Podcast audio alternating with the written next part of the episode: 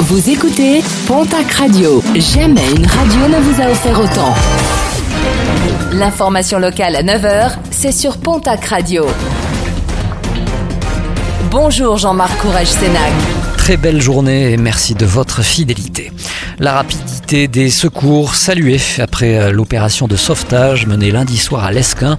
Trois Espagnols âgés d'une trentaine d'années qui s'étaient lancés dans l'ascension du pic Billard se sont retrouvés bloqués dans l'impossibilité de monter ou de redescendre par leurs propres moyens.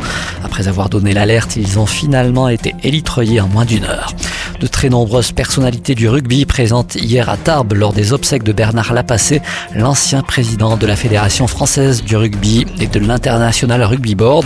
Parmi les personnalités présentes, Joe Mazo, Serge Blanco, Marc Lièvremont, Abdelatif Benazi, Philippe Sella, Jean-Claude Scrella, Thierry Janozek, Bernard Laporte, Tony Estanguet ou bien encore Max Gazini.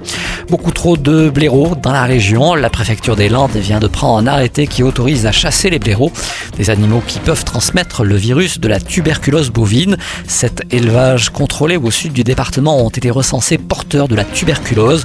Pour stopper cette contamination, de nombreux chasseurs et éleveurs préconisent d'éradiquer l'animal en Chalosse et Tursan.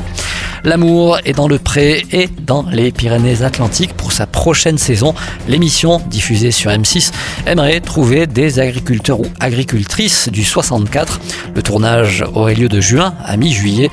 Les intéressés peuvent envoyer un mail à emily.bonnefous.fremantle.com. Un mot de sport et de basket avec les matchs retour des playdowns de Ligue féminine. Le TGB reçoit l'équipe de Landerneau ce soir du côté du Palais des Sports du Kelladour à Tarbes. Premier rebond programmé à 20h. Et puis en football, actuellement premier relégable de Ligue 1, le FC Nantes a décidé de se séparer de son entraîneur Antoine Comboiré. Pour assurer le maintien, le Montois Pierre Aristouille a été nommé à la tête des Canaries. Pierre Aristouille a également évolué en tant que joueur à Bayonne en 2004 et 2005, ainsi qu'à Pau entre 2006 et 2009, et cela avant de finir sa carrière au Stade Montois.